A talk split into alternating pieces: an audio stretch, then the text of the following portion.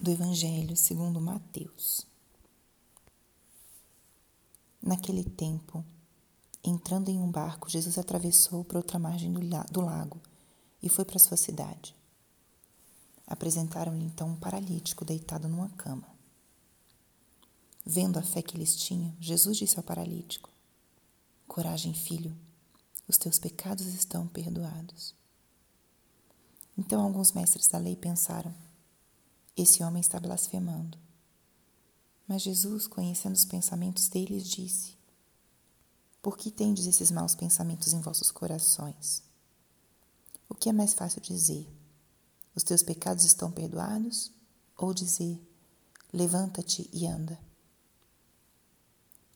Pois bem, para que saibais que o Filho do Homem tem na terra o poder para perdoar os pecados, disse então ao paralítico: Levanta-te Pega a tua cama e vai para tua casa.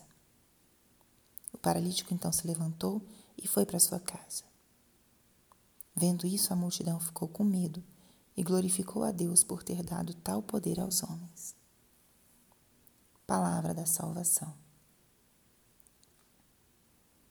Espírito Santo, alma da minha alma, ilumina minha mente, abre meu coração com teu amor para que eu possa acolher a palavra de hoje e fazer dela vida na minha vida. Estamos hoje na quinta-feira da 13 terceira semana do tempo comum. O que a palavra de hoje nos diz?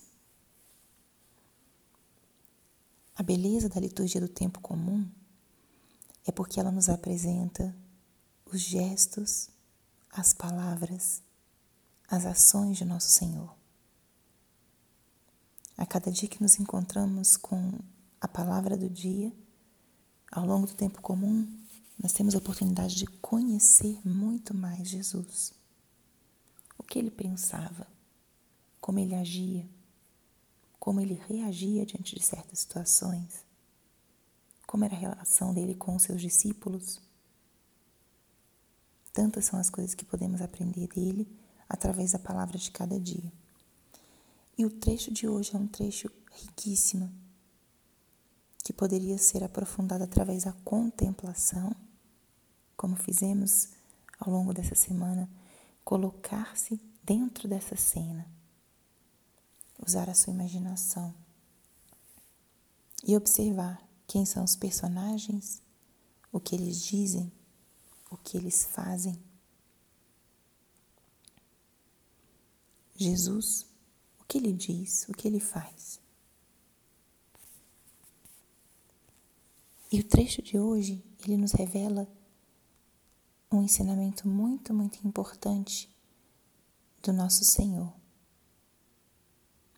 O valor da salvação da nossa alma.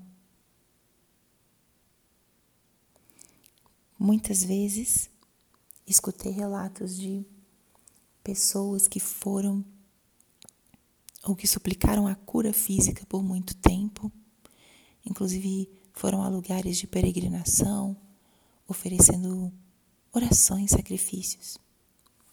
E ao invés de receberem uma cura física, Deus dá a elas o dom da cura espiritual. No caso desse paralítico de hoje, o que, que aconteceu? Seus amigos o levam a Jesus. E o primeiro que Jesus faz é perdoar os pecados. Era evidente a limitação física dessa pessoa. Era paralítico, não caminhava. Mas o primeiro que nosso Senhor faz é o perdão dos pecados, é a cura da alma. E com isso ele mostra qual é a importância de estarmos reconciliados com Deus em nossa alma e em nosso coração.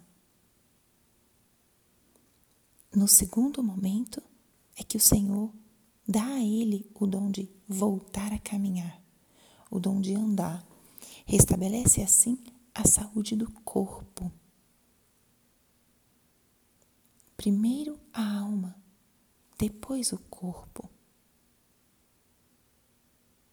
Que importante é nós refletirmos e pensarmos sobre isso. Como está a atenção e o cuidado à minha alma?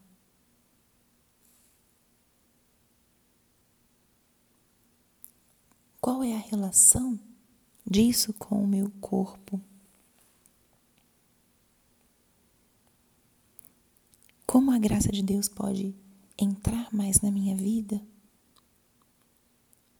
e me ajudar a preparar, a crescer espiritualmente? O Evangelho de hoje é, portanto, um grande convite do Senhor para que nós cuidemos, em primeiro lugar, do nosso interior, da nossa alma. E a partir disso, todo o nosso ser brilha. A partir disso vem a cura física.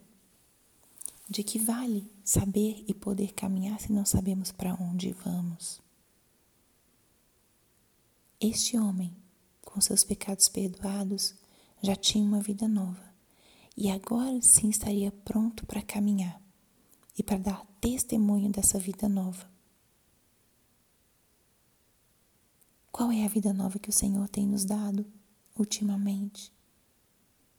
Qual tem sido o perdão dos meus pecados? Como eu posso anunciar a verdade e o amor de Deus com a minha vida, testemunhando a sua graça, a sua fidelidade? Façamos isso. Se você tem um tempo, contemple essa cena, se coloque aí, observe, se deixe tocar. Levemos para o nosso dia essa reflexão.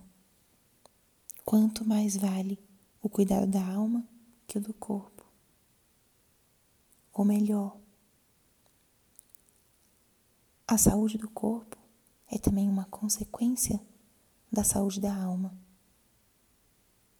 Que importante é cuidarmos desse horizonte espiritual para que saibamos com clareza para onde vamos com toda a nossa força física e com os nossos dons. Para onde caminha?